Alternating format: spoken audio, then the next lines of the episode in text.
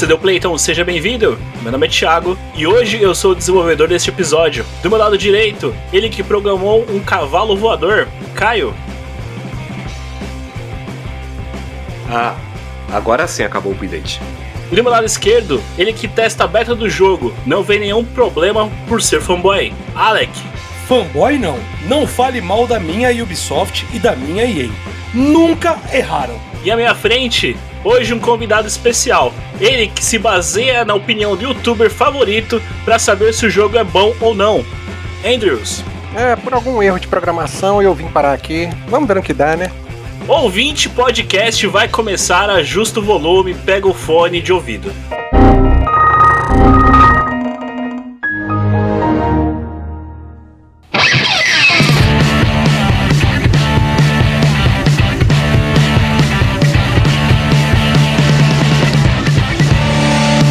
Podcast Paralelo.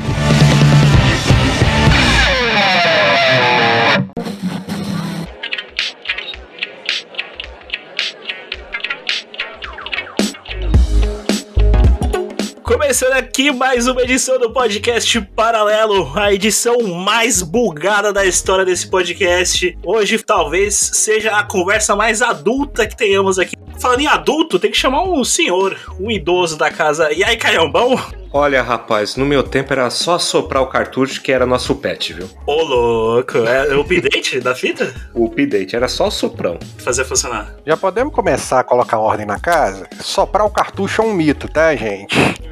Inventaram isso, tiraram não sei de onde, isso só piora a situação do cartucho. Então, daquele tempo já tinha pet errado, então. Daquele tempo a gente já pegava pet errado. Então aí, é, como, é que eu, como é que eu buguei? Pera, pera, pera, pera. Pera que minha mente bugou.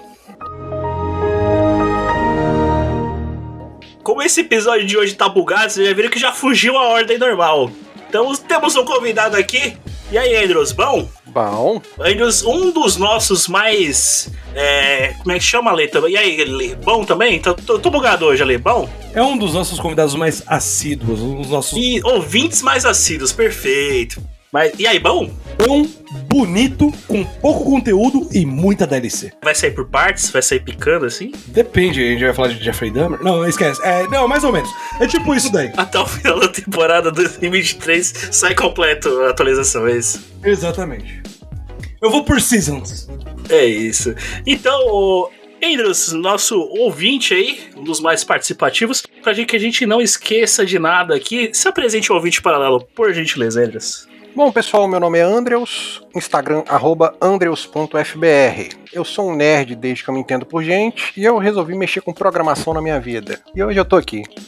Sabe, sei lá por quê. Porque justamente cabe ao tema do episódio de hoje que a gente vai falar sobre o que, Ale? Falaremos sobre a situação atual dos games, cara. Quer dizer, não tão atual, mas de tempos pra cá, né, nos últimos anos. A gente vai meio que, vai, na minha opinião, Tô falando, ah, isso realmente tá certo, Thiago, tá tudo bugado hoje. A gente vai falar tanto de jogos que saíram péssimos, prometeram muito, falaram muito, fizeram puta de um hype, porém não entregaram aquilo que prometeram. E outros jogos que, tá, não necessariamente são ruins, porém, tipo, a parte de conteúdo desses games hum, deixa a desejar, cara. Então, no episódio de hoje, ouvinte, prepara que o episódio tá bugado. Qualquer coisa, a gente lança um novo episódio igual a Capcom com Street Fighter 2.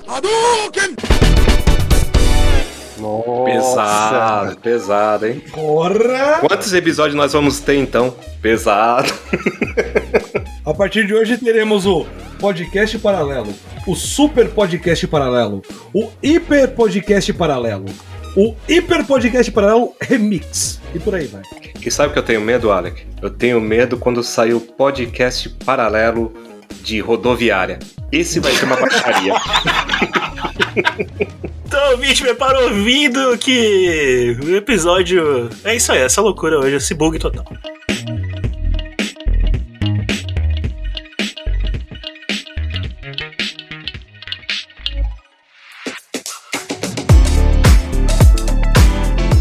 Então, bora tocar o pau aqui nesse episódio hoje. Se bem que tocar o pau é ruim, né? Mais uma vez, né? Taca-lhe pau, Marcos! É, taca-lhe pau, Marquinhos. Se bem que no episódio de hoje é ruim, né, cara? Tacar o pau. Porque quer dizer que vai bugar? Nossa, vai bugar a mente do ouvinte, vai bugar nossa mente, enfim, a gente vai achar que o bug é o correto e o correto não é o bug. Enfim, vai ser tudo assim. Então, começaremos por onde? E aí, já, já jogo na mesa. Vamos começar pelo básico de quem é o culpado ou não. E aí? Ah, se for o culpado, se bobear, somos, somos até nós, né?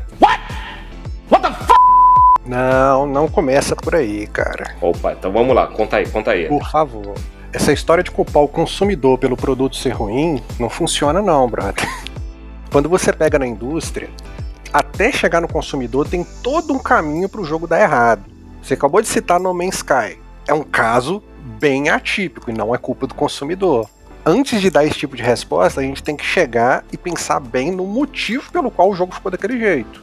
Assim, claro, a gente não pode cair na bobeira de dar uma resposta simples para um problema complexo. Senão você cria toda uma alienação em volta de um assunto. Mas quando você pega dentro da indústria, todo jogo ele segue um caminho pré-definido para até ele nascer. Por exemplo, ele nasce no conceito, ele vira um projeto, do projeto ele vai para o desenvolvimento, onde tem os programadores, roteiristas, depois ele vai para o procedimento de QA, onde tem testes, onde ele tem teste de estresse, alfa, beta, um grupo de controle. Então, cara, não. Não culpe o consumidor, por favor. O consumidor é o que menos tem, tem culpa nisso daí, né?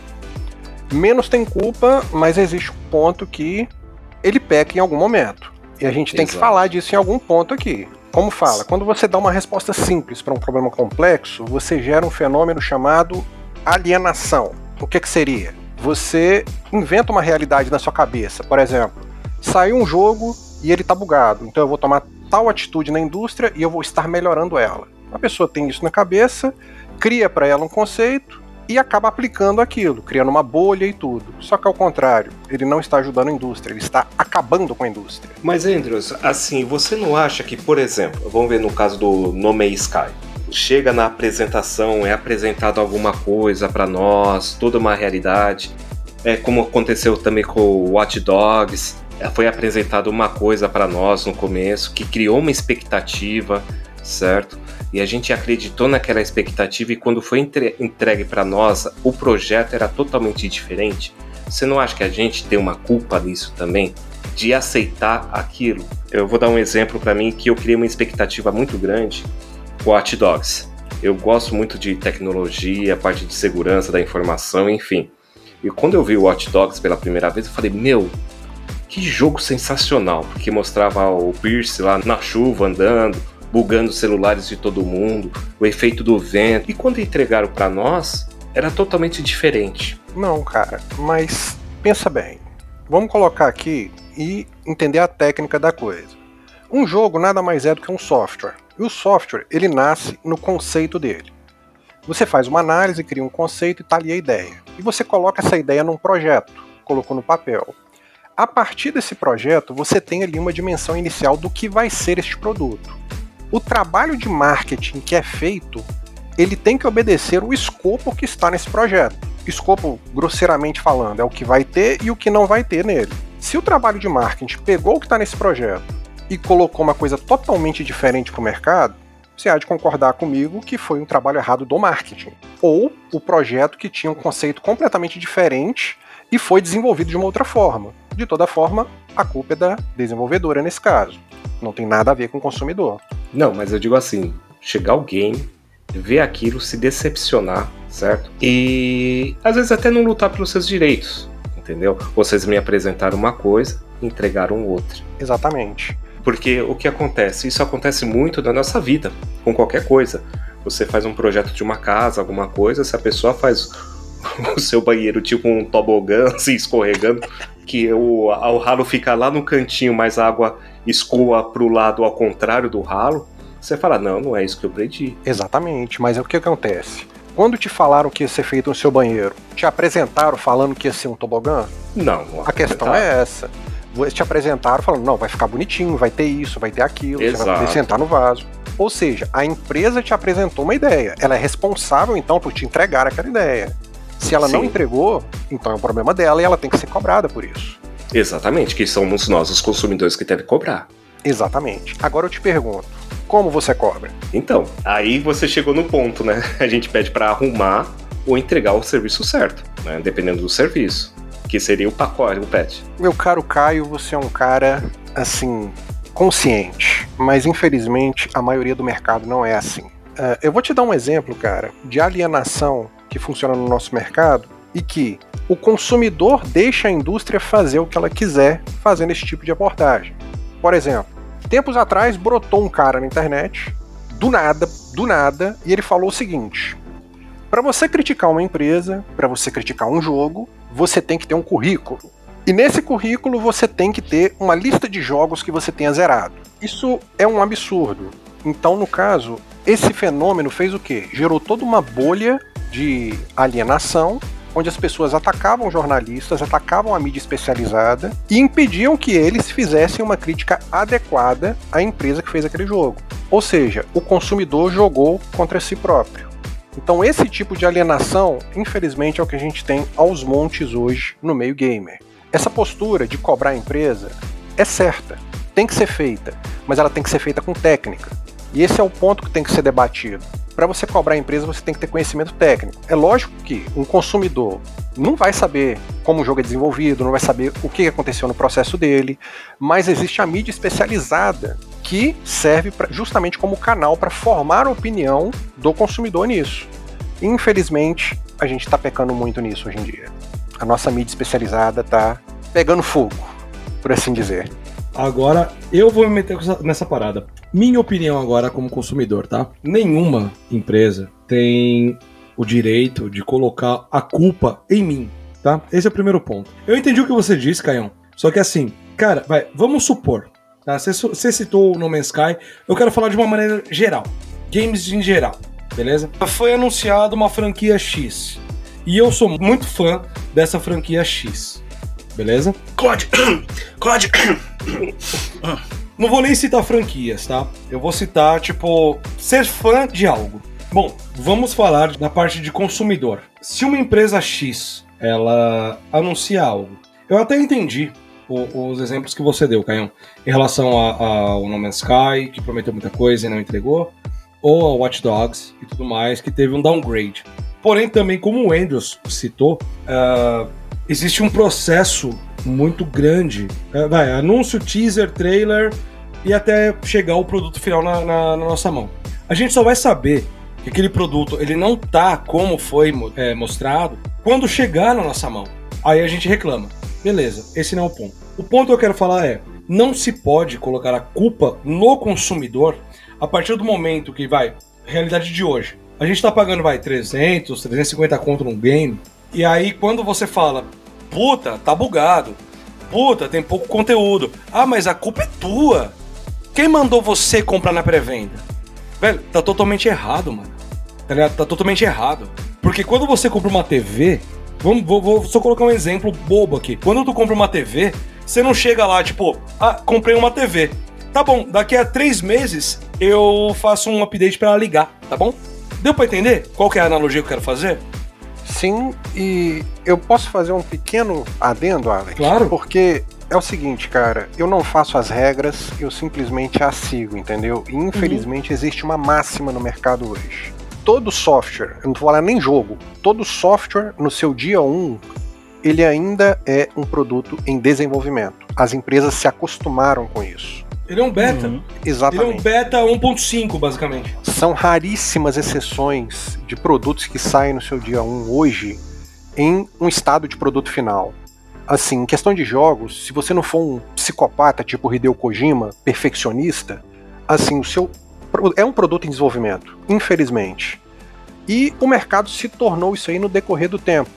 Graças à indústria, graças também ao consumidor que aceita isso e não reage da forma adequada, infelizmente, isso aí é uma verdade que não tem como mudar mais. E até porque também tem, tem outros.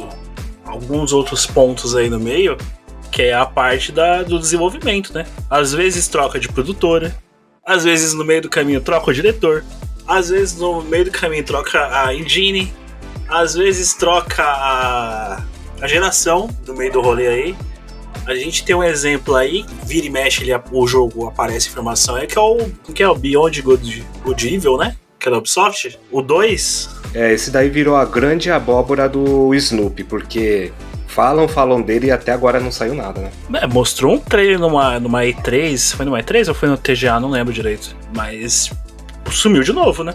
A Ubisoft escondeu de novo o jogo, né? Não, sabe, não se sabe mais nada desse jogo. A última informação que eu vi que mudou de novo a, a, a, produtora dentro do jogo ali da Ubisoft. Mudou, mudou de local ali. Então, ou seja, bem provável que tenham reiniciado todo o projeto, ou mudado a, a rota ali, como é que tava encaminhando. Mais um motivo para o jogo sair bugado, né? Já que você citou a piracanjuba dos games aí. Piracanjuba. É uma trocação de farpa, que pelo amor de Deus. Não, Deus não, não é, mano. Vocês já viram o logo da Ubisoft e o logo da Piracanjuba? Sim, sim, sim. É igual, pô. que não, a gente gosta da Ubisoft. Ubisoft? Patrocina, Patrocina nós. nós. Manda aqui. Agora é tarde.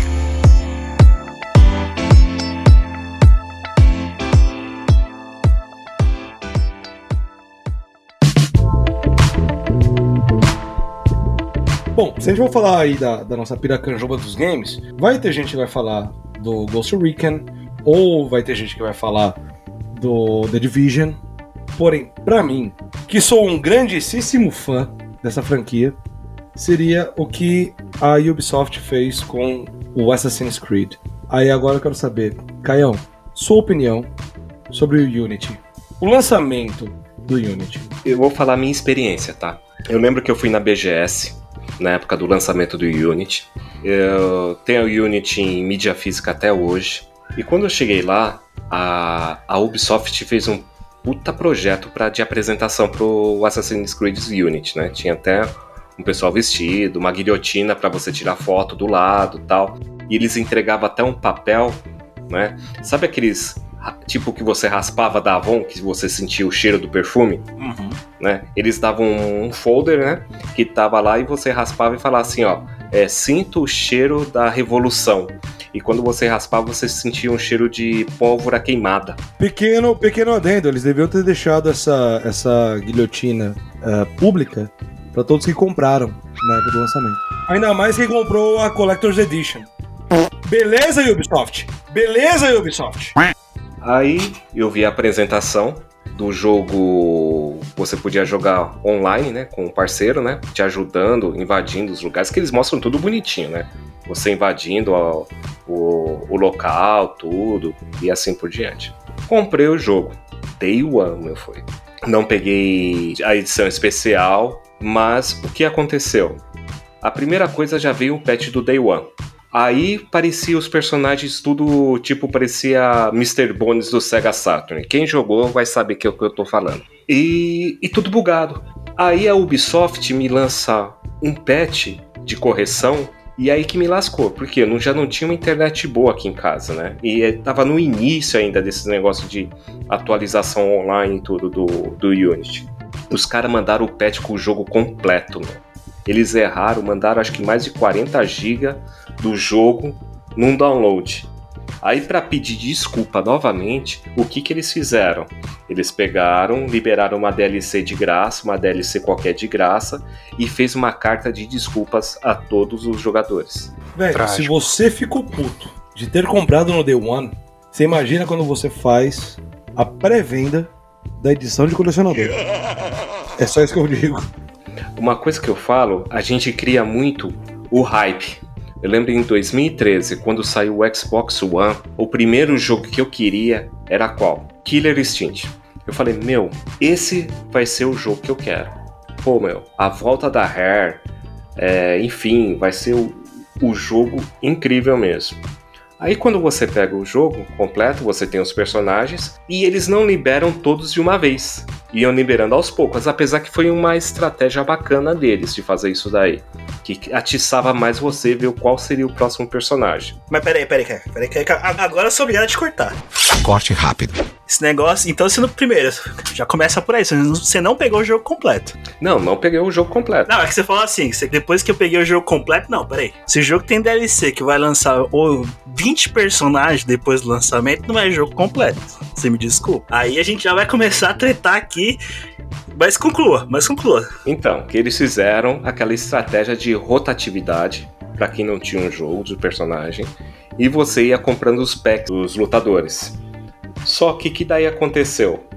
Tava na mão é, da Iron Galaxy no começo e depois deu um maior rolo isso daí. Ele passou na, na mão da Double Helix. Não, desculpa, era da Double Helix e depois foi para a Iron Galaxy. Pra continuar aqui, fizeram uma puta atualização lá e fizeram um, tipo, um free to play. Mas foi patch pra caramba que saiu nesse jogo. O que, que eu quero dizer? O foda é a gente criar uma expectativa com um game e se decepcionar que nem eu, o Alec e o Andrews também, acredito também, o Andrews também se decepcionou com alguns jogos quando foi pego no hype. A grande maioria. Porque assim, cara, a gente é fã. Não importa se você é fã de Dragon Ball, se você é fã de Naruto, se você é fã de Call of Duty, é, Battlefield, vai sair o jogo, você vai comprar e vai ficar olhando o rastreio do correio direto. Fato. Aí, pra chegar o game pra você e tá quebrado, vamos dizer assim, quebrado, tá? Vou usar a palavra quebrado, é complicado. Mas, Caio, nós podemos pegar aqui e discernir isso que você está falando de outra forma. Porque a gente está falando aqui de jogos que tiveram problema no lançamento. Vamos separar o que, que é problema de desenvolvimento, problema de produto e o que, que é problema de marketing. Exato. Tudo que você tange a expectativa, você não está falando de produção do jogo, você está falando do setor de marketing. Gatilhos mentais, hype, tudo que a indústria faz para te atiçar, para te manter engajado, para você comprar aquele produto, é marketing. Se você pegou um jogo, recebeu uma coisa diferente do que você esperava, é porque o marketing daquele jogo errou com você. Então, é diferente, por exemplo, pegar um assunto que te frustrou pelo marketing do que você pegar um jogo completamente bugado, igual você falou do Unity, eles te mandaram o jogo todo por patch. Isso sim é um problema de desenvolvimento grosseiro. É igual, por exemplo, pegar um Cyberpunk da vida que saiu e ele saiu injogável praticamente. Problema de desenvolvimento.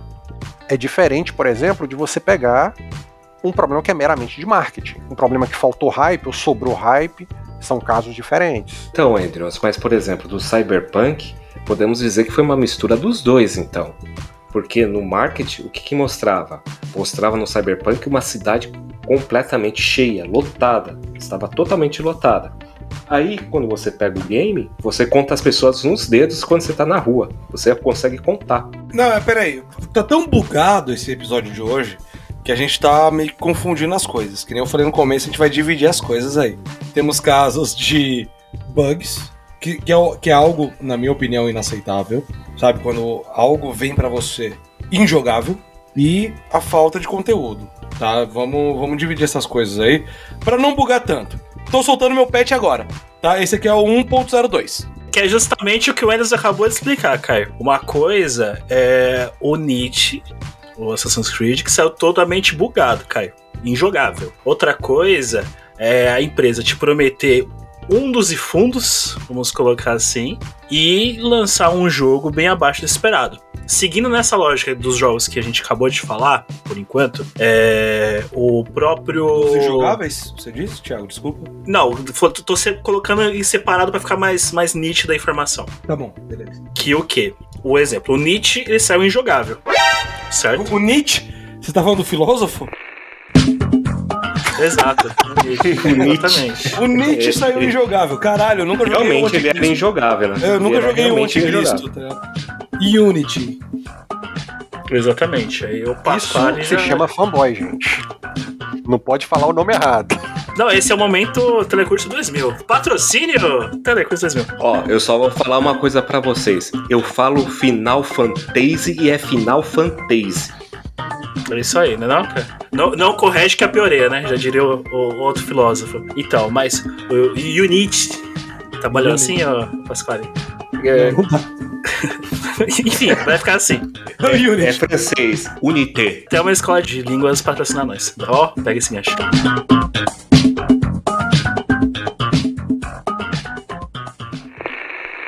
Que seja, Assassin's Creed saiu bugado. Aí, caiu, é um bagulho injogável. Outra coisa é o Killer City. Ele saiu jogável. Ele saiu que talvez tenha passado, talvez tenha vendido outro propósito. Um hype acima, entendeu? É isso que a gente tem que saber só de diferenciar. entendi a parte que você falou do, do, do Cyberpunk. O Cyberpunk ele entra com a coisa mais à frente. Talvez a gente possa abordá-la lá na frente, Caio. Mas por enquanto, vamos se conter a falar dos jogos que saíram bugados por enquanto. Eu acho que talvez seja esse tempo que a gente tá misturando muito no começo. A gente tem que lançar um patch de atualização nesse momento para poder corrigir a linha de tempo do, desse episódio, entendeu? Então tá certo, dá um tempinho para me corrigir aqui do patch. Acaba de fazer seu download aí do, desse patch. Vamos só alinhar para poder tocar esse episódio novo. Vamos falar primeiro do que realmente saiu bugado, por que que é o problema. Depois a gente fala de hype, de marketing. E lá na frente a gente manda o juntadão. Pode ser? Acabou o update, tá certo.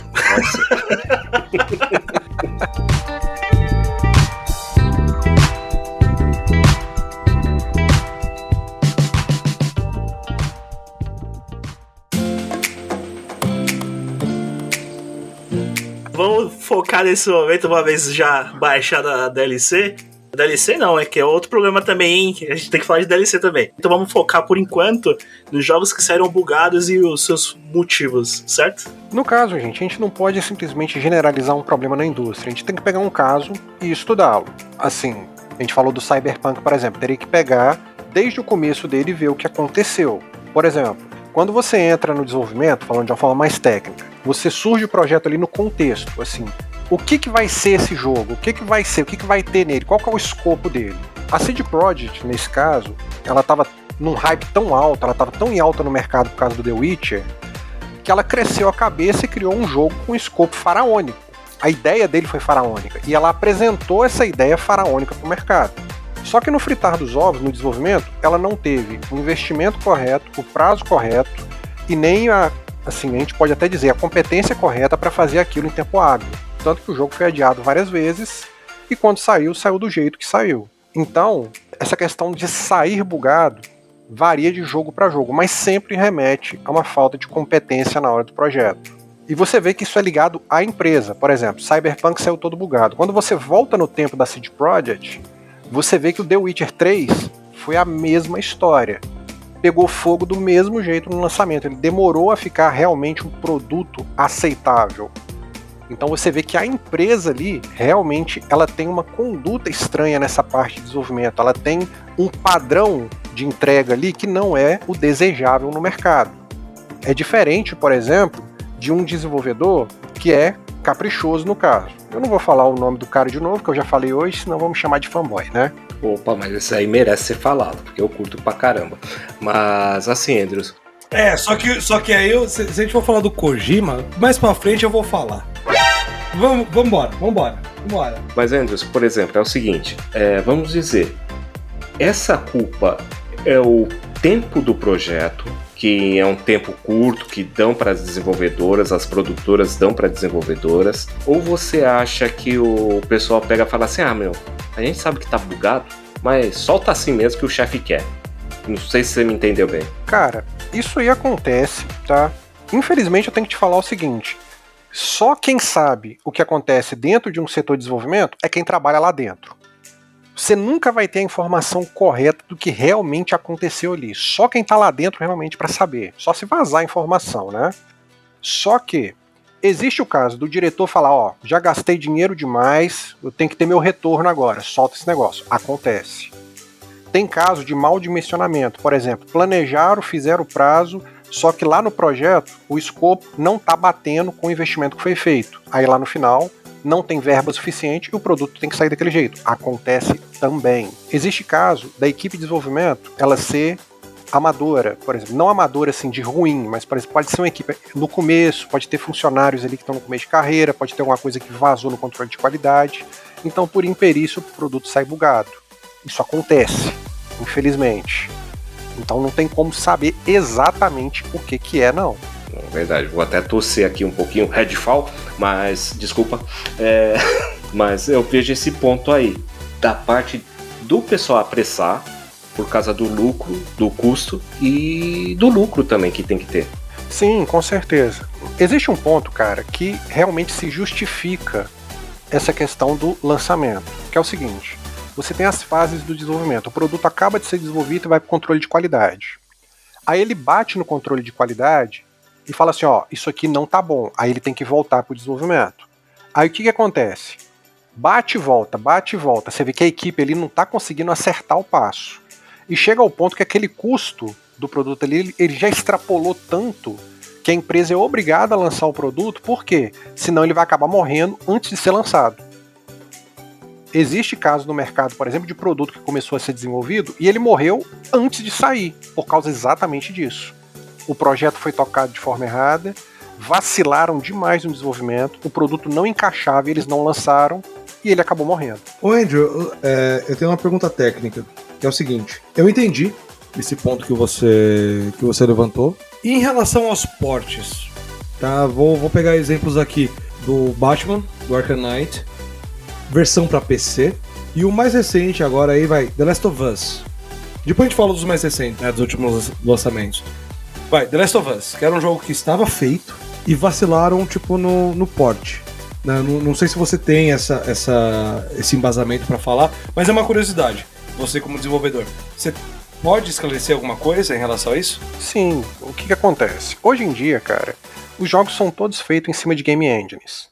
Só que as pessoas têm uma visão errônea de que você vai criar o jogo na game engine ali e quando você terminar, ele vai estar habilitado para todas as plataformas. Isso não é uma verdade. Você sim pode exportá-lo para as plataformas que você quiser. Só que tem que haver a otimização daquele produto depois de você terminar o desenvolvimento para cada plataforma. Se você não faz essa otimização da forma adequada, acaba que o jogo fica bom numa plataforma e fica ruim em outra. E cada plataforma ela tem que receber um investimento. Para você liberar um jogo, por exemplo, para um Xbox One, um Xbox Series, o que seja, você tem que pegar o kit dele, testar aquilo exaustivamente naquele kit e garantir que ele está funcionando bem. Mesma coisa, Nintendo Switch, vou lançar aquilo para aquele console. Eu tenho que pegar aquele produto que foi desenvolvido, testar naquele kit ali e garantir a otimização para aquele console ali, garantindo que vai funcionar bem. O que acontece muito é em versões, por exemplo, de PC, que ironicamente é a plataforma mais tranquila para você trabalhar, elas saem assim de forma menos atenciosa. Por quê?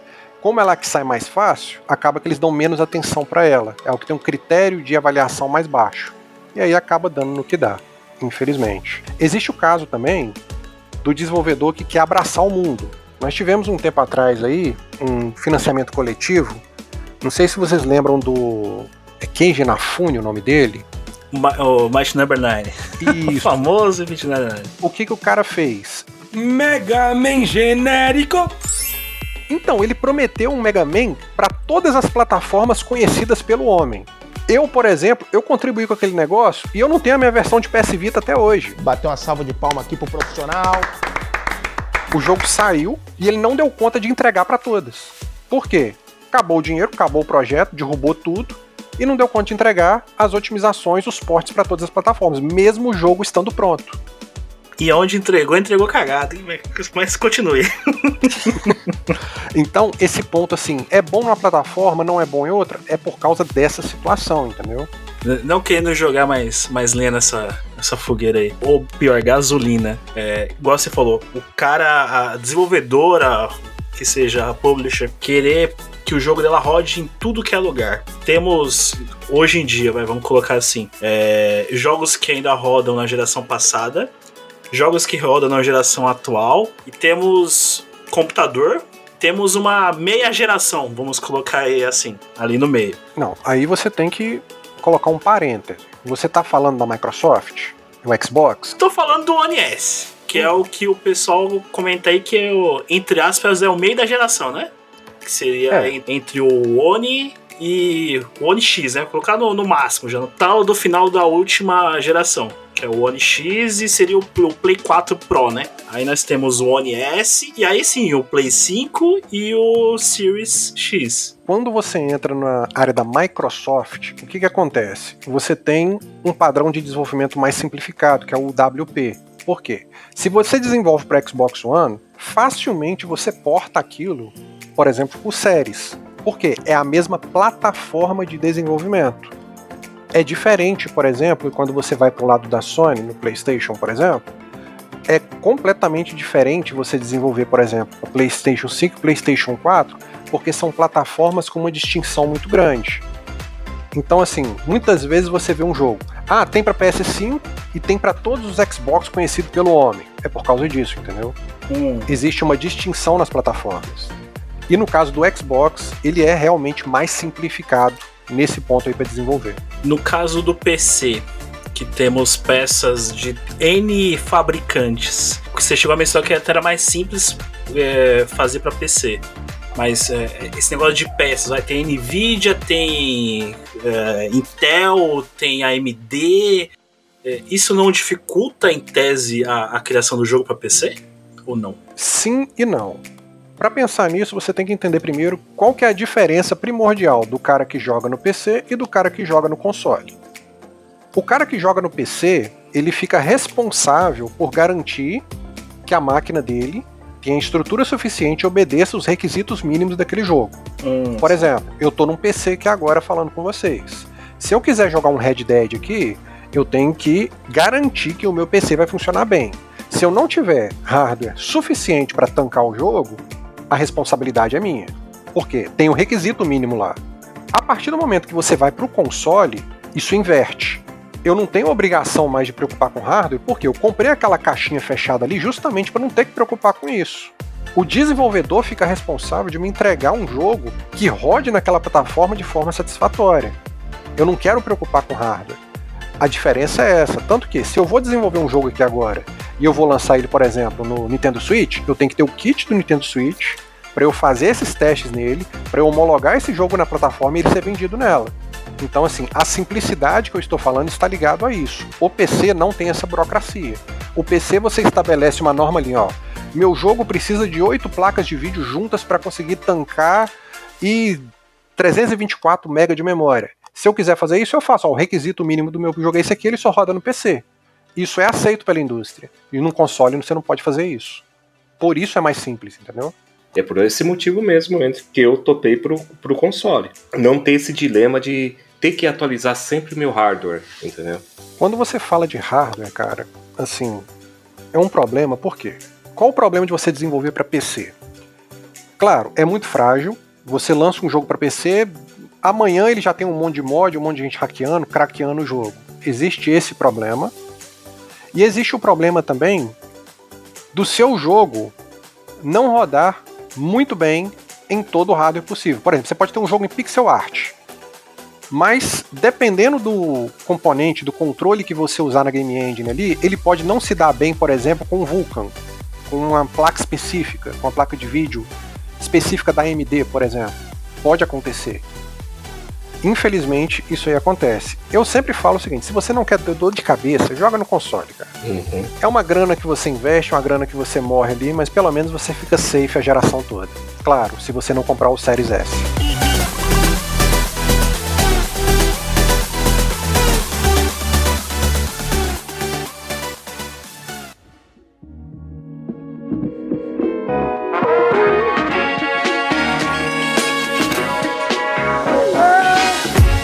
Que a gente passou por essa parte mais técnica, agora sim, Caio, a gente pode começar a falar das empresas que nos iludem com trailers cheio de firulas e que deixou a gente na mão também. Agora você espera um pouquinho que eu tô fazendo o segundo update do outro patch. Ah, tá, tem o, o patch, beleza, entendi. Tem um patch de melhoria. Aham. Não, vamos, vamos começar a falar aí, né? Vamos falar de todas as empresas aí que nos enganaram. Fui, fui tapeado, como diria o, o pica-pau. Sim. E o Watch Dogs, como eu tinha mencionado anteriormente, é uma delas. Que eu fiquei muito puto, cara. Muito puto mesmo. Com. Eu assistir a apresentação e ficar assim, cara, é o jogo da nova geração. Meu, olha que, que, que incrível. Porque realmente, se você hoje assistir aquele vídeo, você vai achar sensacional. Entendeu? A gente, que nem o Andrews falou, o marketing do game foi sensacional. Só que quando a gente recebe, tá aqui, ó, o seu jogo não é nada daquilo. Aí vem as críticas bombando. Não estou falando que o jogo é ruim, tá? O jogo é bom, mas poderia ser melhor. Todo mundo ficou mudo, ficou mudo. Mas Caio, me fala então, cara, você ainda acredita em marketing? Faz tempo que eu não acredito. Porque é o seguinte, hoje em dia, com a indústria do marketing digital do jeito que tá, com os gatilhos mentais sendo usados sem o mínimo de vergonha na cara, não dá mais pra acreditar não, cara. Não dá, não dá. Você pega um jogo, por exemplo, um cara promete algo pra você, cara, você pode esperar qualquer coisa daquilo no final, porque o setor de marketing não tem pudor nenhum, nenhum pra chegar perto Sim. de você. Você pode ver um jogo assim, ah, vai ser um jogo de mundo aberto, vai ser um jogo que você vai poder ter total liberdade. Aí chega você, o jogo tem um monte de parede invisível, você tem uma linha reta e uma história linear pra seguir. Acontece. Inclusive aconteceu comigo recentemente, mas deixa pra lá. Não, deixa pra lá é o caralho. Deixa pra lá é o caralho. Fala o jogo pra Se gente também não você começou, você termina. É porque é o seguinte, ficaram anos pra mim, anos, falando daquele maldito Genshin Impact. Esse jogo, cara, assim, eu odeio esse tipo de jogo, mas me falaram tanto daquele troço, tanto, tanto, tanto, que eu falei assim, gente, não é possível que só eu não conheço esse trem. Aí eu fui jogar o jogo, vi o marketing dele, certinho, mundo aberto, liberdade, tudo, e ele promete ser o seguinte, single player, né, experiência de RPG e tudo. Aí você vai jogar o jogo. Que liberdade que você tem naquele troço?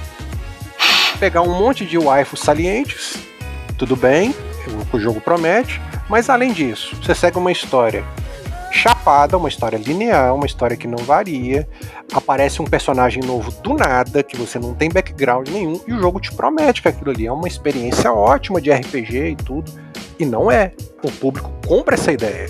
Então, assim, não dá pra acreditar em marketing hoje, cara, infelizmente. Os gatilhos mentais são terríveis. Não, você citou gatilho mental, essa parte aí to- toda do marketing. A gente pode ir um pouco mais é, lá atrás, quando lançaram o Kinect, né? Apesar que a propaganda, só falando da propaganda do Kinect, se vocês olharem a propaganda do Kinect, era totalmente diferente do que prometeu o, Kinect. Porque o Kinect ele foi uma coisa que prometeu, assim, ele superestimou a capacidade tecnológica que eles tinham, né? Eles fizeram um marketing todo futurístico do negócio, só que não era a época ainda. E aí, para complementar, surgiu um monte de teoria da conspiração falando que a CIA ia escutar dentro da sua casa através do Kinect, né? Aí terminou de desandar tudo. E aí, aí eu levanto mais outra ainda. A gente tá falando de marketing. Falei para vocês aqui no começo que a mídia especializada é a grande responsável por formar a opinião das pessoas, né? Porque, em teoria, a mídia especializada tem ali especialistas que entendem do desenvolvimento de jogos, da indústria, para formar opinião. Aconteceu o que nos últimos anos, ou vou dizer na última década? O poder de formar opinião não é mais das mídias especializadas. É de quem? Dos influenciadores. E aí você pega os influenciadores e você vê a qualidade do conteúdo que eles colocam. Não estou generalizando, tá? Existem influenciadores muito bons, muito responsáveis. Mas, por exemplo, eu estou falando para vocês aqui dessa teoria da conspiração do Kinect. Ela foi propagada por um influenciador gigante aqui no Brasil. Falando, esse pessoal vai escutar tudo aqui no Brasil, vai escutar tudo na sua casa. Na época, né? Kinect aqui a gente tá falando de mais de 10 anos atrás. Mas espera aí, esse influenciador seria um. Olá, tudo bem? Ou é o pirata? Cara, vamos manter a coisa no juridicamente responsável. E aí, pessoal, tudo bem? Aqui quem fala é o Ale. Então, pessoal, seguinte, hoje eu vou fazer um unboxing aqui do meu Mustang Collector Edition, tá bom? É, eu sei aí que vocês no Brasil não têm essa condição de ter esse. Ou se não é o. E aí galera, tudo bem? É, aqui eu tô, eu tô vendo. Nossa, vai ter o Wesker! Então, é isso mesmo. É, vamos colocar, é esse final mesmo. Pra, assim, já que citou outro, vamos tirar o outro da roda porque ele não tem culpa. Foi o último aí. Ah, o pirata, entendeu? Entendi. O pirata. Pirata. A responsabilidade jurídica foi lá pro teto, né?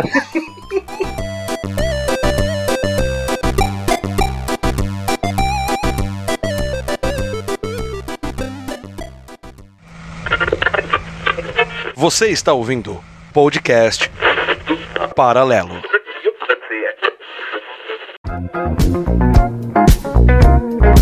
Paralelo Time.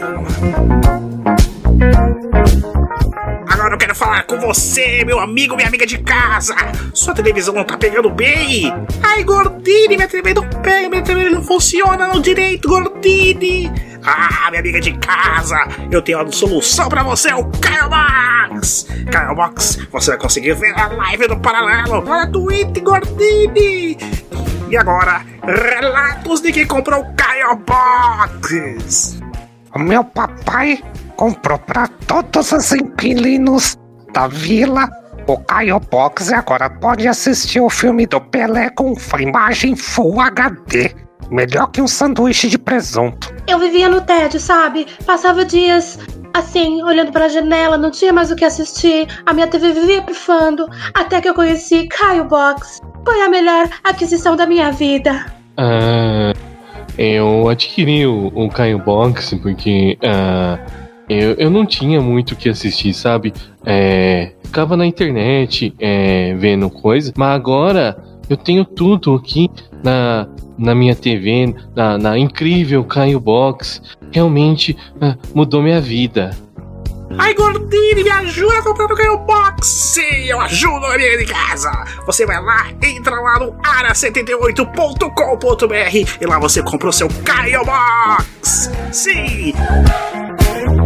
Dancinha Gordini! Dancinha Gordini! Compra, compra, compra!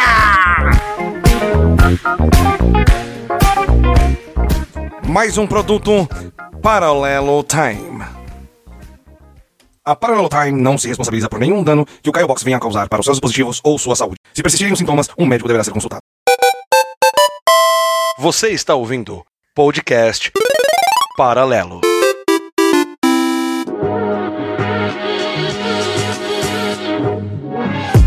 Não, mas ó, va- va- vamos falar aqui, vai. Eu, eu vou mudar, mas não tanto o rumo dessa conversa, que é o seguinte. O Andrew citou aí, tipo, a parte do marketing, né? Existe uma empresa que é mestre em fazer essa porra, que se chama Activision, Opa, com uma franquia chamada Call of Duty. acho que alguém vai ficar chateado. Eita porra, vamos lá. Deixa eu me arrumar na cadeira aqui, peraí. Calma aí, calma aí, que aí temos que abrir um paralelo aqui de. Momento COD. Não, mas vamos lá. Como todos os ouvintes do Paralelo sabem, eu sou um grande fã de Call of Duty. Sério? Caramba, cara, eu pensava que era. Ah, deixa quieto.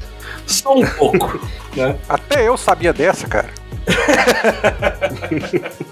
Puxando um pouco essa parte do marketing para os jogos que decepcionaram. Não na parte de bug, que a gente já falou, não na parte técnica, como a gente falou, mas sim na parte de conteúdo, cara. E não tem nenhum jogo atual. eh, atual que eu digo, os últimos cinco anos, tá? É, que me traga tanta tristeza quanto o COD, cara. E Activision, patrocina nós, beleza? Tamo junto. E eu sim, continuo comprando as coisas. Aí vem a parte do, do consumidor enganado, consciente, tá? Mano, aí vem a parte. Puta que pariu. Aí vem a parte do, do- da culpa do consumidor. Eu sei que o COD, obviamente, não, não sairá como o trailer. Eu sei disso. E eu também sei que o COD não sairá com tanto conteúdo quanto saía antigamente. E eu também sei que no meio do COD vai aparecer alguma coisa, que nem nessa última season, que apareceu uma coisa chamada Black Cell, que eu não vou entrar em detalhes aqui. É bas- basicamente um Battle Pass pago, puta caro pra caralho, preço do jogo, basicamente. E eu fui lá e também comprei. Enfim. Mas aí eu quero saber de vocês. Como que a gente fica com esses lançamentos de hoje, com esses games de hoje, que eles entregam o que eles prometeram. Falando de gráficos, performance, nem sempre, né? Mas um conteúdo tipo pífio, um conteúdo básico, que tipo, vai, no meu caso, eu falei do código, tá? Eu comprei de uma maneira consciente, sabendo que o COD não ia me entregar um conteúdo fodástico no lançamento. Mas, e quando a gente fala de jogos de campanha, quando a gente fala de jogos que prometem muito e entregam pouco em relação ao conteúdo? Andrews e Caio, já tem um spoiler no meio aí, tá? Falarei do Kojima. Cara, é, eu vou usar um exemplo pra você pra ilustrar só o que você tá falando, tá? Existe um ponto que você tem que levar em consideração que a empresa quando ela tem uma ideia de trazer um jogo, ela tem que fazer um estudo de mercado primeiro, pra ela saber o que, que o consumidor tá esperando. Por exemplo, anos atrás, uma desenvolvedora X teve a, a coragem de, no meio de uma conferência assim, botar um ícone lá do tamanho, Battletoads. Só colocou a chapa do ícone, do ícone lá. O que, que aconteceu? O pessoal ficou esperando horrores desse jogo. Tanto que um dos personagens do jogo aparece no Killer Instinct, né? E ele aparece assim, 3D, gráficos ótimos, um jogo de luta ótimo. E aí o que aconteceu? A Microsoft, né, que a gente está falando aqui, não é diretamente responsável nisso, que nós temos a Rare, mas assim, é a empresa responsável, ficou em off com isso e foi desenvolvendo o jogo. E aí chegou o dia de lançar. O que, que eles lançaram? Lançaram um jogo assim que rodaria facilmente num hardware de celular para rodar no console. Lançaram simplesmente um, um novo jogo baseado lá no Battletoads original, simplesmente com gráficos melhores, com uma jogabilidade melhor. Não era isso que o público esperava. E houve muito hate em cima do jogo. E não é assim, claro que teve gente falando bem tudo, mas nos submundos da internet aí o jogo foi rechaçado, justamente porque não foi captado corretamente no mercado qual era a expectativa das pessoas por um remake, por exemplo, dessa franquia. Quando você entra no COD, por exemplo, você é um consumidor muito provavelmente de longa data. Então você está esperando que a franquia cresça e não diminua. Só que a empresa lá, ela faz a avaliação dela e julga, não, vou lançar isso aqui. Ou seja, cara, eu tenho que te informar, infelizmente, que você está deixando de ser o público-alvo dessa empresa. Isso é uma coisa triste de falar. Mas se você espera que a sua franquia amada cresça e a empresa não está seguindo o mesmo caminho que você, você não, não é mais o público-alvo dela. Não, eu concordo com isso. Uh, vai, eu vou pegar o COD, que nem eu falei como exemplo, o simples advento do Warzone, que foi o Battle Royale, que é o Battle Royale COD, ele já mudou o público. Isso eu sei. Eu tenho a total consciência disso. E é que nem eu falei, eu compro o negócio, eu adquiro o produto, sabendo que não vai entregar aquilo que, tipo, eu esperava na época do MW1, MW2, no, no Black Ops 1, enfim. Né? Eu sei disso. Eu estou fazendo uma compra consciente. Já era consumidora, porra, 16 anos atrás. Continuo comprando porque eu sou trouxa, é, sou fã. É a mesma coisa.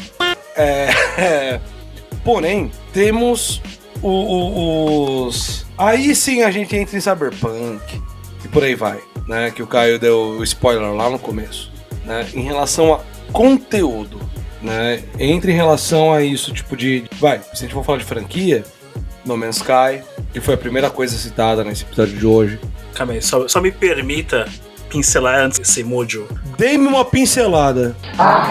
Que delícia, cara! Ui! Antes que você troca a linha de, de raciocínio aí de, de culpa, mas a, a gente não é enganado, ou o marketing nos engana desde o tempo do Atari com suas capas. A gente se deixa enganar. Exatamente. As empresas, o marketing é, é o, é o vendedor de sonhos. O céu é o limite. Entendeu? Mano, é assim. A gente é da época que, tipo, os cartuchos de, de videogame, os jogos em si, tinham capa de catuaba. Golden Axe que eu diga. Mega Man, não precisa nem ir tão longe, não. Mano, mas a gente sabia que não ia encontrar exatamente aquilo. Mesmo sendo criança. O problema de hoje é uma imagem, ela gera uma expectativa. Que era a capa do Golden Axe, ou as coisas do Atari mesmo. ET do Atari que o diga. Porém, quando você faz um evento e você mostra o produto, esse é o problema, Thiago. O problema não é você ilustrar algo e aquele algo não ser igual à sua ilustração. O problema é você mostrar algo, prometer algo, falar que aquele algo terá o XYZ e não entregar. Esse é o problema. Que é aí que a gente entra na parte de conteúdo de No Man's Sky, Watch Dogs, COD, Battlefield e por aí vai. Entendeu? Mas você deu uma generalizada. Mas, olha, que eu acho o seguinte: a gente passa por isso todo dia. Do conteúdo, hoje a gente está nessa fase do não ter o conteúdo que a gente criou a expectativa. Por exemplo, o Andrews falou do Battletoads. Quando ele falou do Battletoads, cara, brilhou os olhos aqui, porque era fã do Nintendo de 8 bits do Battletoads. Eu lembro, nunca esqueço, o Phil Spencer com a camisa com o escudo dele, com a escuderia do- dos Battletoads. E falei, meu, vai vir um, um negócio foda, vai vir um negócio grande do Battletoads. Porque o jogo era difícil pra cacete. O jogo foi divertido? Foi divertido. Atingiu a minha expectativa? Não. Falei, meu, o que, que vocês fizeram com a minha franquia? E o Andrews tocou num ponto que às vezes eu falo até aqui em casa. Nós estamos velhos. Eles não estão visando a gente mais. Pera aí, Caio, desculpa. Me desculpa. Uma coisa é você criar expectativa, que nem você falou. Estou anunciando, ah, terá um, um remake do Battletoads. Ok. Até aí, beleza. Outra coisa é você mostrar algo, você mostrar acontecendo. Vamos lá, No Man's Sky, Cyberpunk, enfim, você mostrar, beleza? Você não criou expectativa. Você viu aquilo. Expectativa é quando você olha uma coisa e fala: Puta, cara, estou imaginando que será desta maneira. Isso é uma expectativa. Cara, mas. Desculpa te interromper, mas. Cyberpunk, o que, que foi o marketing dele? Foi um monte de frases feitas, a imagem de uma cidade cheia de gente e o Keanu Reeves. Simplesmente. O Cyberpunk, o hype dele talvez não tenha sido. Tá, foi o jogo em si.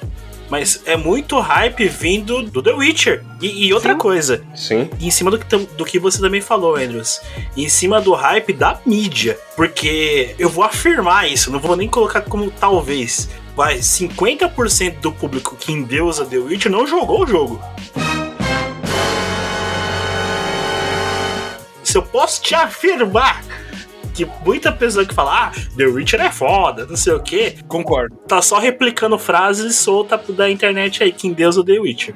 É, eu não vou falar muito desse jogo, porque senão eu vou falar que é uma porcaria aqui e vou apanhar de vocês. Mas. Exatamente, que- porque quem joga detesta a mecânica de luta dele, hein? Já lança essa aí na cara de vocês. Pessoal, obrigado aí pela participação. Valeu. Tchau. É você dos 50% que gosta da mecânica de luta dele. Mas tem muitos 50% que jogou, aí eu não tô falando de quem não jogou, tô falando de quem jogou.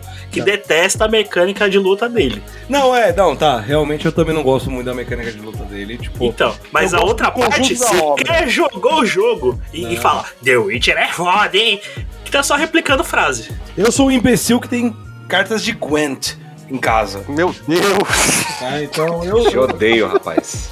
O Thiago já esteve em minha casa. Ele sabe o, o, o nível de colecionador que eu sou, né? Então, tipo, mano, você sabe quanto que eu amo The Witcher, certo, Thiago? Então, Sei, sei. tipo, né? é, é, porém, eu sou, eu sou fã. Deixando a, a, a, o- a fanboy. Como é que é que o Roberto gostava de falar? A fanboy de lado. Não, não, não. Mano. É e volta. muito óbvio. Não, é muito óbvio que The Witcher existe. Mano, até hoje, mesmo com a versão da nova geração, entre aspas, né? Nova geração. Essa foi foda. É, essa foi foda. Tu é cego! Como é que é a maquiagem gráfica? É, e não é tanto assim, tá? Mas existem N defeitos. É óbvio isso. Eu gosto do conjunto da obra. Eu me adaptei a jogar o jogo daquela maneira. Então, retomando a parte do Cyberpunk, ele é muito. Foi muito hypado por parte do The Witcher em si. Tá, beleza, o que mostrou lá era excitante, vou colocar assim. Puta, era promissor. Mas. Até mesmo como também foi citado pelo Andrews. O The Witcher 3, quando saiu, saiu bugado. Então, é algo que se promete muito, você já pode ter certeza que alguma coisa vai sair de errado. Vide um jogo que a gente vai citar lá na frente. Então, velho, mano, a gente entra nesse mesmo caso do No Man's Sky. O problema do No Man's Sky não foi o estilo de jogo. Eu vou, eu vou citar mais um aqui, que é o Anthem. Que ele prometeu, no lançamento, você terá XYZ, você terá raids e tal, não sei o que lá, que nem vai ter o De que nem era o Destiny, pá, pá, pá. O Destiny mesmo. Cara, quando o Destiny saiu, o primeiro Destiny, foi algo ambicioso, porém contido. Eu joguei muito o primeiro Destiny, não sei vocês, tá ligado? Mas, tipo, o primeiro Destiny, ele trouxe, ó, a gente vai trazer XYZ no início. Com o decorrer do tempo, traremos. Mano, tal, tal, tal, tal, tal. A, B, C. Beleza. Todo mundo que jogou o Destiny sabia que seria um jogo repetitivo, que você ia fazer as missõezinhas, você ia ter lá o Crisol tal, você ia ter esse- essas paradas. Um jogo de farm. Puta, cara, exato, é um looter shooter, tá ligado? Aí vem o Anthem, que prometeu ser tipo a revolução do Destiny, né? Que prometeu no início da vida do game ter tipo N coisas. Não teve nada, entendeu? É isso que eu quero dizer. Quando eu falei do COD lá atrás, é isso, tá? Ah, os antigos CODs traziam tipo, mano, 40 e 10 mapas de multiplayer. E no outro trouxe dois, três. Não, tô brincando, não é isso, mas é, vocês entenderam a analogia, Uhum. sabe?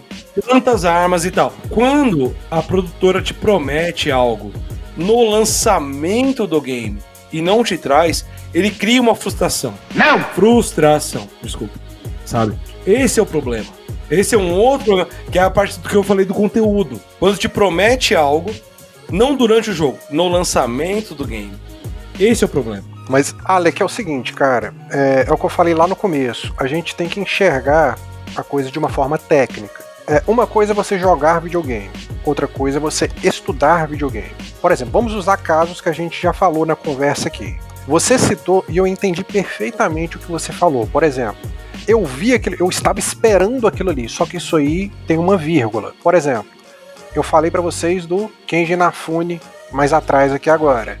Ele foi um cara que prometeu, verbalizou, escreveu, tava lá no projeto, tava lá no crowdfunding dele que ele ia entregar alguma coisa. E ele não entregou. Este é um caso. Realmente, este caso é um absurdo.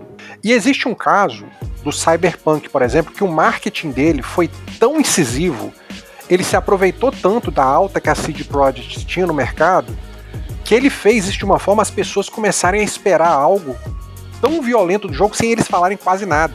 É verdade, eles mostraram algumas imagens pré-renderizadas de uma cidade cheia e tudo, mas cara, não foi nada. Eles não falaram absolutamente nada. E o marketing do jogo fez, ele despertou isso nas pessoas de esperar esse negócio faraônico. Por quê?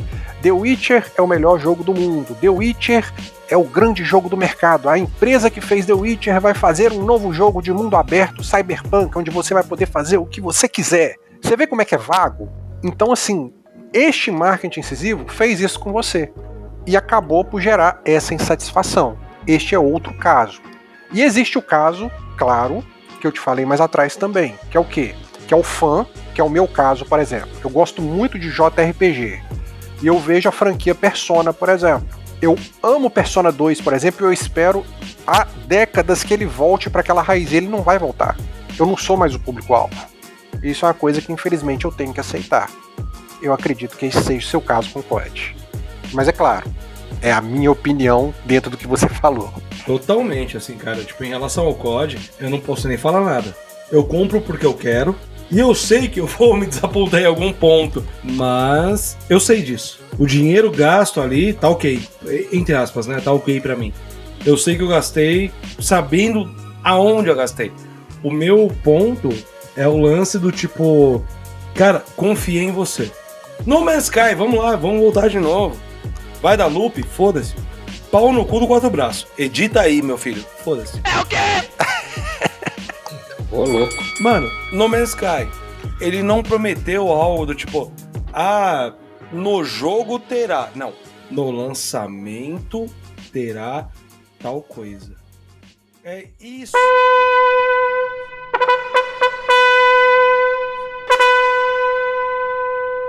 Com todas as seis joias, eu posso simplesmente estalar os dedos e todos eles deixariam de existir. Isso seria misericórdia. E eu descansaria finalmente. Veria o sol nascer em um universo agradecido. Escolhas difíceis requerem determinação forte.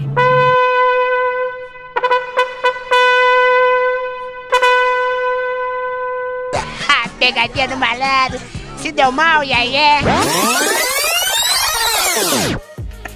Ô, louco. Mano, No Man's Sky, ele não prometeu algo do tipo, ah, no jogo terá. Não, no lançamento terá tal coisa. É isso que eu fico puto. E mesmo assim lançou. Entendo a parte burocrática de cancelar um jogo que já havia sido confirmado para tal data existe um custo, eu sei bem disso. Não entendo tanto da parte técnica quanto, quanto o Andrews, porém, ainda sou o cara, tipo.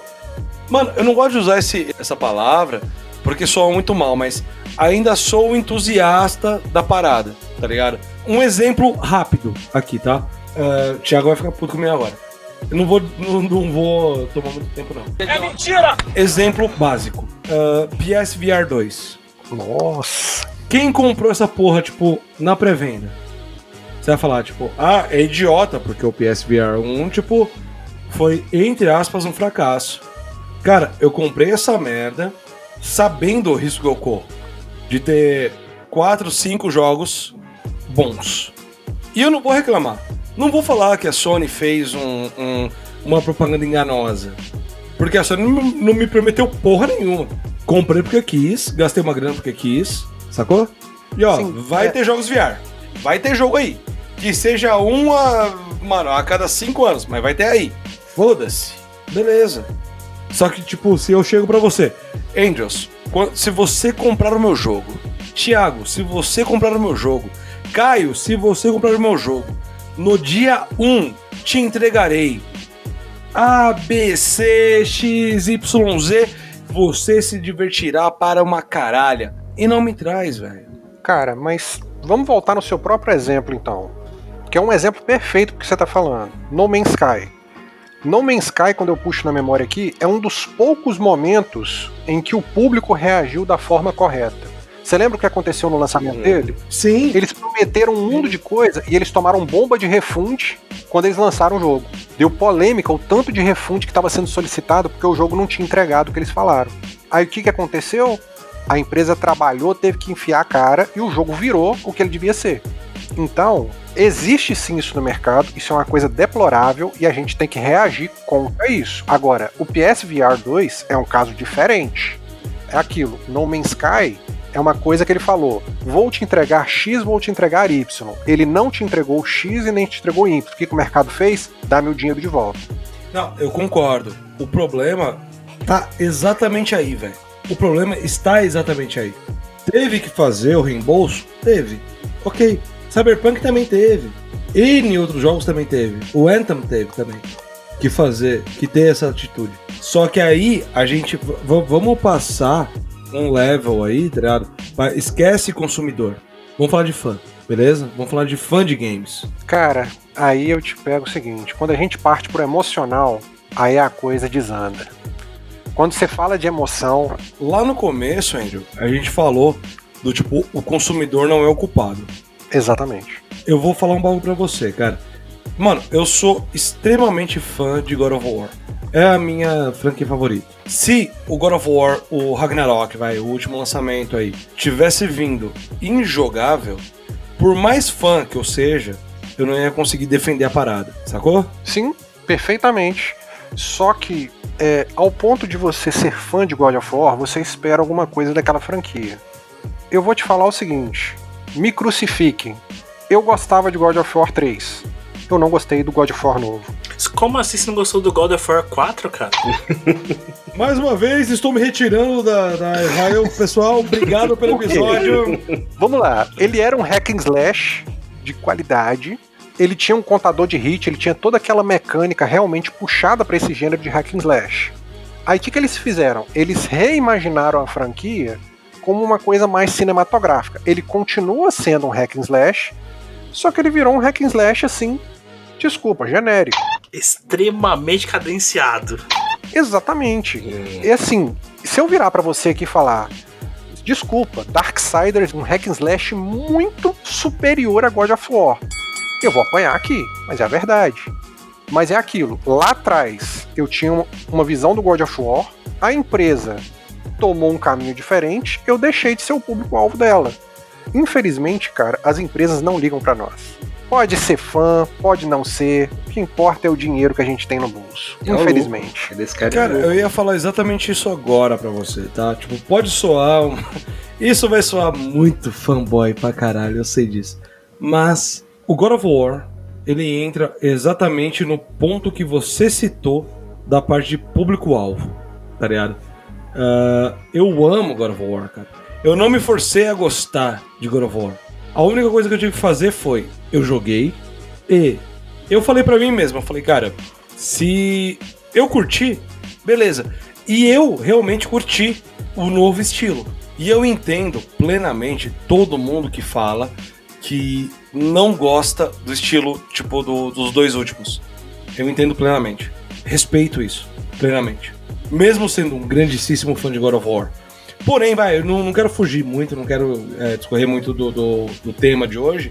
Uma coisa é inegável: God of War entregou tudo aquilo que prometeu. Até porque o, o God of War em si, independente do. Eu não gostei do estilo, ou gostei do estilo, ou gostei mais do estilo atual.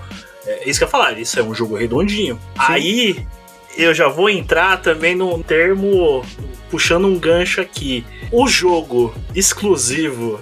Ó, já vou dar um. Porque eu vou entrar num, num tema já puxando para um tema atual, hein? Vamos lá. O jogo exclusivo é mais fácil de não dar merda? Red Fail! Quer dizer que eu errei feio agora? Pra mim virou Red Fail, cara. Sorry, sorry, sorry. Só falando sorry.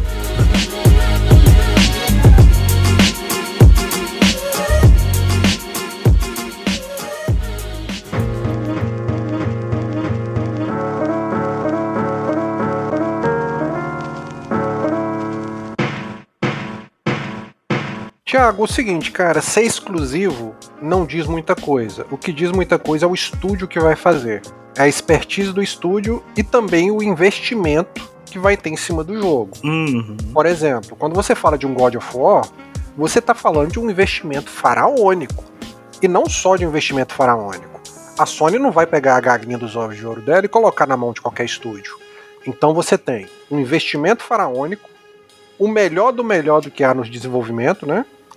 E você tem também a cobrança da Sony, porque é o seguinte: isso tem que sair bom. Isso aqui é o meu nome. Então, isso faz o jogo sair redondo. É a cobrança, é o investimento, é o olho em cima. Assim, falando novamente do cara, Hideo Kojima fez isso com Death Stranding. Foi mal, Sam. Ele entregou um jogo redondo. Eu achei que ia sair um absurdo de cagado aquele jogo. Mas ele conseguiu entregar um jogo redondo. Ele entregou um escopo faraônico, entregou um jogo faraônico. Bugado? Assim, não. Teve alguns probleminhas e tudo, mas nada assim que vá chamar a atenção. Ele conseguiu entregar, mas isso hoje é uma coisa muito rara. E quando saiu a Direct Cut, ele falou: não precisava, não, tá? Exatamente. Meteu o sincerão e falou que não precisava. Eu falei que eu ia falar do Kojima, tá ligado? Ah, no Death Stranding eu concordo. Tipo, não é um jogo que eu goste, né? Eu não sou fã do, do game. Porém, no último Metal Gear, velho. Eu entendo a treta, com a Konami e tudo mais. Puta que pariu, velho. No- O prelúdio? Prelúdio pago? Eu acho que isso é um assunto pra outro episódio. Pera aí, a gente tá falando do Phantom Pain? Sim. Sério? Mano, não só o Phantom Pain, né? O, o, o Phantom Pain o. Como é o nome daquela porra aqui do. do... Se você me falar daquele Metal Gear de zumbi maluco, aí beleza. Aí Não, eu não, com tô falando do Ground Zero e do, do Phantom Pain. Não, mas aí vem na parte não, não de bug, eu tô falando de- da parte de, de conteúdo, enfim. Mas aí, só, só um detalhe simples. Puta, aí é certeza que é a cagada da, da Konami. Foi da Konami, não, foi da Konami. Lançar um prelúdio com valor cheio foi, foi, foi sacanagem. Mas enfim. E teve idiota que comprou a mídia física. Ai, meu Deus, como é burro! É, eu. Né, Então. Enfim, né? Não vou nem falar nada. Né? Isso é um assunto pra outro vídeo. Né? Vou- é, Eu já ia fazer um episódio só de Metal Gear. Um episódio de 15, 15 dias. Mas, mas Exato. enfim. Mas Porra, enfim. se- mano, se juntar eu, você e o Caio falando de Metal Gear, puta que me pariu, né, cara? Ferrou.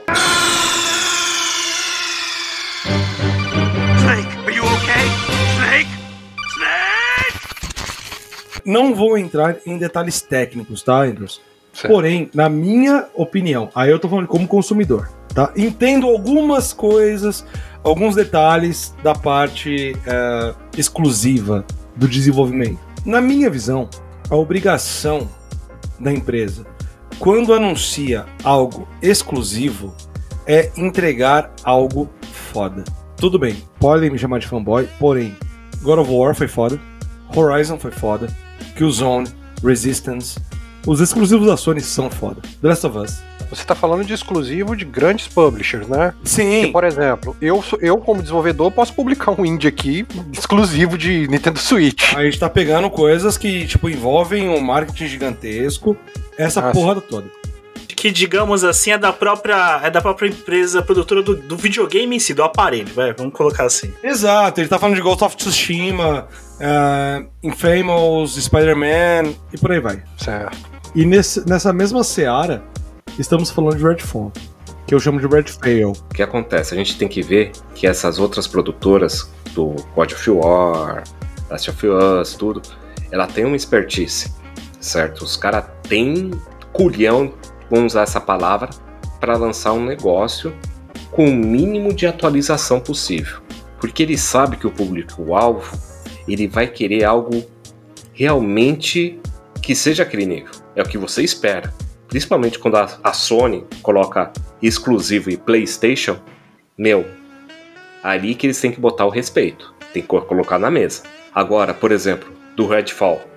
Meu, continue agora. Fale do Redfall, por favor. Não, é, só não entendi esse ponto aí que você falou, velho. Mano, a- o Redfall ele foi, ele foi comprado, pela- é, ele foi feito pela Arkane. A Arkane ela já tem, ela já tem histórico. Ela tem o Dishonored, tá ligado? E, e por aí vai. Eu vou dar uma real pra vocês aqui, gente. Redfall, assim, tem o nome da Arkane, certo? Ele tá ligado à Bethesda. Assim, quem conhece a Bethesda pela franquia Fallout já tá acostumado com São isso. duas empresas que cagam, né? É o que eu falei anteriormente aqui da empresa do The Witcher, né? Que é a CD Projekt. O Cyberpunk saiu cagado? Saiu. Quando você volta no tempo, você vê que The Witcher teve o mesmo problema. É uma questão cultural da empresa, é um problema ali realmente organizacional. Quando você vai pro Redfall, você vê que tem ali uma pegada da mesma coisa. Assim, você não vê ali uma empresa que tem um histórico de sucesso, de desenvolvimento, de entrega pra trás. Você vê o contrário. Ah, puta, cara, assim, ó, desculpa até interromper mas ó, tipo, o Dishonored, o Doom. Vai, se a gente for falar da Bethesda, lógico. Teve problema no, no, no Fallout? Teve. Lógico que teve. Porém, vai, se a gente for pegar os dois últimos, aí, tudo bem. Tipo, o Deathloop. Que puta que pariu, não quero nem falar desse jogo. E nova geração. Pau no seu cu. Tá, Ratchet Clank é muito mais game do que Deathloop. É, mas se a gente for falar de Doom, o Wolfenstein e esses games, tá ligado? Sim, a gente tem um histórico de coisas boas, entende? Só que aí quando você pega. ah, ah, mano, eu, eu gastei 7,5 bilhões para comprar uma empresa. Para essa empresa me trazer o exclusivo. Que essa foi a intenção da Microsoft em relação a, ao Redfall. Isso é fato. E agora, tipo, mano, eu não consigo ter, tipo, uma. Um, um- um- ponto aí de confiança que o Starfield vai ser bom. Entende? Esse é o lance. Existe uma divisão que você tem que fazer, cara. Quando você pega o Redfall, o que, que você tem? Você tem um jogo em primeira pessoa, certo? Com uma game engine que você pode falar que ela não tem muito a ver, por exemplo, com o Doom. Fato. Não necessariamente a mesma equipe que desenvolveu o Doom foi a mesma equipe que desenvolveu o Redfall. Concordo. Não necessariamente assim, é improvável que seja. É improvável. É Quase assim, impossível. Quase impossível. Quase impossível. Exatamente. E quando você pega o histórico e vê se você vê assim, qual que é o outro game em primeira pessoa com elementos de RPG que foi lançado pela Bethesda? Você puxa pra trás, qual que é a expertise dela nesse tipo de área? Ah, pra mim é Fallout. Você vai cair no Fallout. E como é que foi o lançamento dos Fallouts? Fallout 3, Fallout New Vegas, Fallout 4. Não, concordo. Nesse ponto eu concordo. Tá? O problema, pra mim, do, do, do Redfall, ele vai englobar, eu acho que quase tudo que a gente falou aqui nesse episódio, tá ligado? Que é tipo a parte de marketing e tudo mais. Só que ah, determinadas coisas são inaceitáveis. Concordo. Entende? Não só inaceitável, como tem que ter uma reação do consumidor para que aconteça como os outros jogos que a gente falou aqui. Depois de um tempo, eles foram acertados e viraram bons produtos. É o que eu te falei. O padrão hoje do mercado é que todo produto no dia 1 ainda é um produto em desenvolvimento. É triste? Eu, é. eu- eu concordo com Mas- isso, mas, mano, eu fui lá e gastei, tipo, mano, 4 mil reais na edição de colecionador do, do Cyberpunk. Tá, tudo bem, o problema é meu. Ah, você é idiota. Não, a culpa não é minha. A culpa é da, da CD. Exato. Certo? Eu assinei a Game Pass somente para jogar Redfall.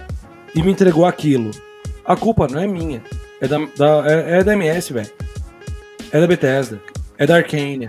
Volta o tempo então, você pega Redfall, você vai ter Crackdown, você vai ter aquele jogo que eu esqueci o nome, que é aquela- daquela mulher que em vez de uma perna tem a roda, aquele jogo que eu nem lembro o nome de tão zoado que foi o marketing dele.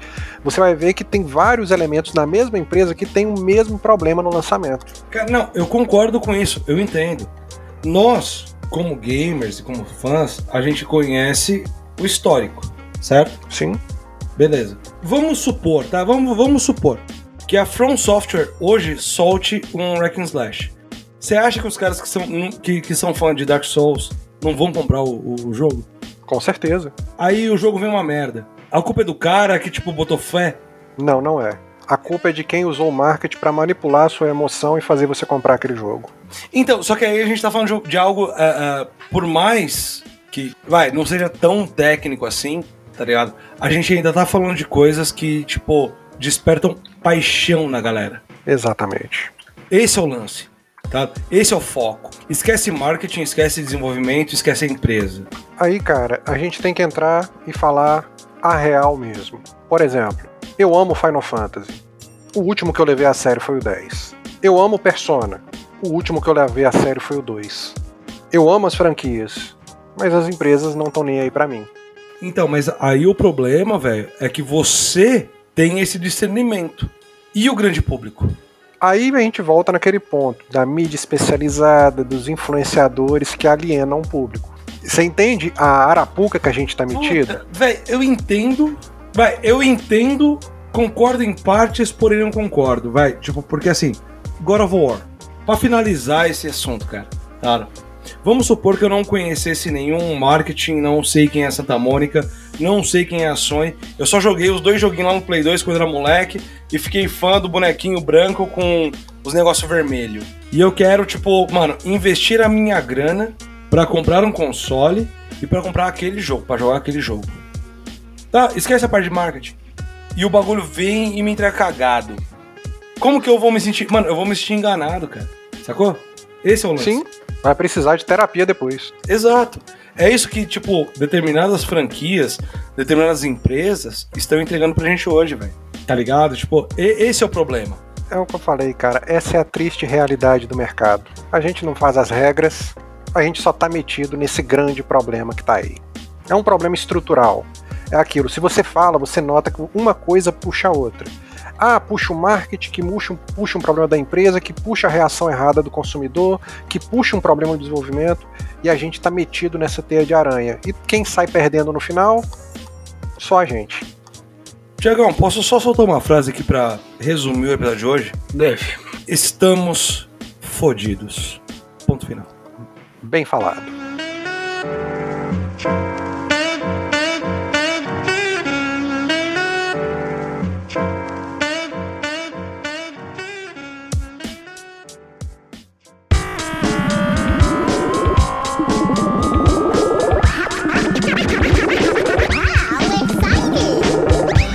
Vocês ouvintes que nos ajudam a pautar esse programa aqui de meu Deus, nós lançamos lá hoje em cima da hora, hein? Vocês estavam ali presentes para poder responderem jogos que saíram bugados. Aí tivemos é, arroba Marcelo Z Santos que mandou o Batman Arkham Knight. No PC saiu cagado.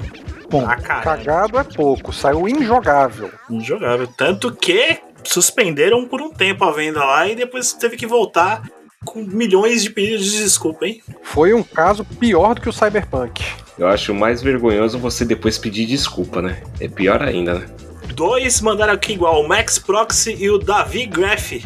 Mandaram o icônico aí, o Cyberpunk 2077, que já citamos aqui. Cyberbug! E o Assassin's Creed Unity. Tá bom assim, ó, Ale? Unity. Não, é Assassin's Creed e Unity. Unity, exata- exatamente. Exatamente. Temos aí o Kaique Underline One, que mandou também citado aqui o Redfall. Redfall. É, Caicão, abraço. Red Fail. Red Fail, perfeito. O Lucas JLIM mandou Star Wars Jedi Survival no PC. Gra- Grande Lucas, um grande abraço. Lucão, abraço aí, mano. Jedi Survivor no, no PC também. Puta que me pariu. Prossiga, Thiago. É o, é o Jedi dos Pets. Felipe Lopes 87 mandou o já também citado Cyberpunk 2077 e o Assassin's Creed Valhalla. O Valhalla você é bugado? Não, não O Valhalla pegou fogo? Felipão, meu abraço, meu mano. Saudades de ti, tá? Saudade de você. Vamos marcar uma breja. Beba com moderação. E, velho, não, é, o Valhalla saiu extremamente bugado também, mano. Ah, o Valhalla é do, é do meme do nosso amigo lá, né? O do, do Olá, tudo bem, né? Que é o Ô, Ubisoft, não é? Ah, tá. Exato, exato. Ah, é tanto Assassin's Creed Das que- criancinhas, tudo. Felipão, abraço, mano. Você é foda. Ô, por favor, todo mundo aí, Felipão, abraço. Ah, ô, Felipão, grande abraço, grande abraço. Felipão, abração. Manda, Felipe é manda amigo, pix. ma- Felipe é um- Não, mas lá pros caralho. Felipe é meu amigo de infância. Ou seja, então manda duas vezes Pix, Felipe. É, e o Marcelo também, É, que teve, o, teve- teve que aguentar, tipo, a gente ouviu muito Misfits junto. o, o- o Marcelo, no começo lá, Marcelo Z Santos, também citou Battlefield 2042. Ah, Foi longe, hein? Quantos era o lobby? 200? 100? 200. Essa era a promessa? 200? É isso aí. É, puta, com bot é fácil, né? Puta aí. Caralho. Então podemos dizer 200 pessoas enganadas, ou, ou apenas uma, né? Ou apenas uma enganada, porque o resto é tudo bot. Pesado, pesado. Teria uns bugs, então? Então essa foi a participação dos ouvintes aqui hoje. Lembrando, Caio, que o nosso Instagram é Podcast paralelo. Putz, eu sempre esqueço, cara. Pepa. Vai ali, vai ali, vai ali, vai ali. Arroba podcast paralelo. Lembrando que paralelo é com L-L-O no final, pessoal. Siga a gente lá e é nóis. Caio. Agora fala do Twitter, que é coisa de Vai, velho. Twitter, Caio, vai lá. Faz seu nome. P paralelo com dois L's e O no final. Ó, Caio, agora eu vou, vou jogar você lá embaixo. Andrews, como é que é o nosso Facebook? Vocês têm Facebook? Ô, louco! Toma, chato. Sim, temos é podcast paralelo. Igual ao nosso Instagram, Caio, que é podcast paralelo, tá? Tá, Com tá bom. L, Vou seguir, começar a seguir vocês também. no final. Exatamente. Thiago, é um disclaimer aqui. Pessoal, ouvintes, não façam como um dos membros do Paralelo que não curtiu o Paralelo no Facebook, tá? Não façam isso, tá? Procurem lá, podcast Paralelo, lembrando pela última vez que é com L, L, O no final. Valeu, pessoal. Tamo junto. Que link nas, na bio de tudo que é, que é mídia. Aí você clicar lá, tem o, o link tri, você acha tudo. Acha Facebook, acha Twitter, acha. Como é que é? O. o Xvideos. X, é, não, ainda não. Ainda- Ainda não, ainda não. Mas em breve, quem sabe. Se bem que não tenho também pra isso. Oi! É. Caraca! Na, napolitano. Coringou feio aí.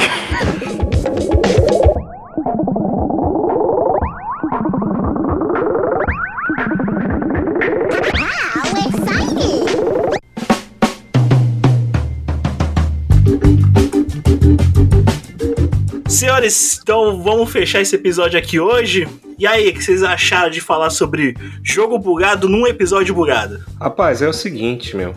Vamos continuar aplicando os patches. Vamos continuar acreditando nas produtoras e vamos que vamos. Ale? Pessoal, é isso aí. Ah, continuem comprando as Collector Edition na pré-venda, caso vocês queiram. Caso não, é nóis. Tamo junto. Andrews, e aí, o que, que você achou primeiro de participar aqui desse episódio, falar sobre jogos bugados? E em seguida já se despeça também do vídeo paralelo, falando aí suas mídias sociais. Fica à vontade, já de antemão agradecendo pela sua participação aqui. É sempre bom ter um ouvinte participando aqui, mostrando que o podcast paralelo sim tem os pés no chão e agradece ao- aos ouvintes que tanto nos escutam. Pessoal, agradeço o convite. Peço desculpas se eu destruí os sonhos de alguém ou falei mal de alguma franquia. Mas eu só queria dizer que God of War não é um jogo tão bom, Darksiders é melhor. E que o PlayStation não é tão grande coisa quando se pensa. Ô, louco, o TGA concorda com você. Switch. É o The Ring que o diga. Exatamente. Andrews, deixe suas mídias sociais aí pra caso o ouvinte do Paralelo queira te encontrar por aí. Pessoal, arroba andrews.fbr. André, ws.fbr no Instagram. Vocês me acham lá ou no YouTube, Andreus Espaço FB. Links na descrição desse episódio, tá em todas as mídias sociais, cliquem lá e acesse. O Andrews, você tá fazendo release de, de, de joguinho, né? De joguinho é bom, né? Ah, cara, eu falo sem roteiro. Eu só pego, passo tempo, falo de jogo e sou hateado. Essa é a vida. Então, mais uma vez, Wendels, muito obrigado pela sua participação aqui. Caioba, e aí? Espécie do ouvinte paralelo, hoje ao vivo, né? Que na última vez, né? Opa, da última eu tava do limbo, né? Da área dos desconhecidos. Quem assistiu Jovem Titãs vai entender. É, então, muito obrigado, pessoal, por mais uma participação, por ter ouvido a gente. Vocês podem me encontrar no Área 78BR, Facebook e Instagram.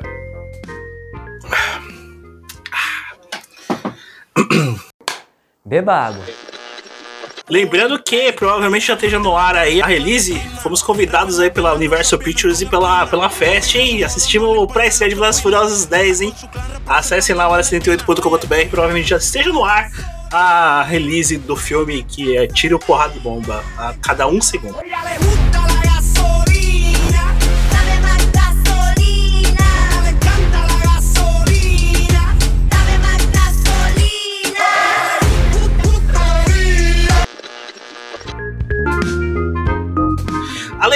Se despeça do ouvinte paralelo. Pessoal, valeu. Quem quiser mais informações, só comprar DLC, beleza? Quem quiser me seguir aí é, no Instagram, é, AlexZombie13, beleza? E tamo junto. Obrigado. Então, mais uma vez, ouvinte do Paralelo, muito obrigado por você ter nos ouvido até aqui. Sempre lembrando que compartilhe os nossos episódios, comente nas nossas postagens para que assim o podcast paralelo possa soltar upgrades durante a temporada para arrumar isso aqui. E vários patches. Mais uma vez, ouvinte. É, eu esqueci, já buguei, já esqueci. Como é que é? Como que isso, isso aqui? Olha o patch. Se persistirem os sintomas, o médico deverá ser consultado. Mais uma vez, ouvinte, muito obrigado. Até o próximo play.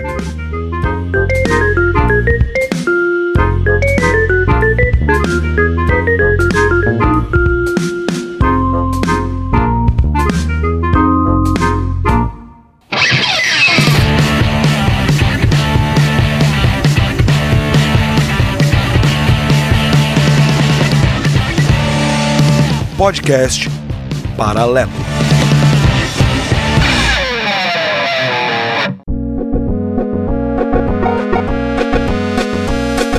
Ouvinte podcast vai começar a justo volume, pega o fone de ouvido. Como vocês conseguem?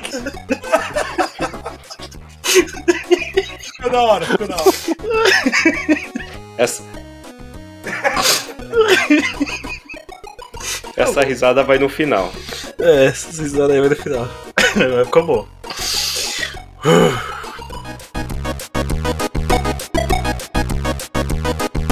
É uma grana que você investe, uma grana que você morre ali, mas pelo menos você fica safe a geração toda. Claro, se você não comprar o Series S. Por isso eu compro o PlayStation. Momento fanboy. Temos um sonista aqui, gente. Não, não tem não. Não tem não. Não tem não. Aqui, é, aqui a gente aqui.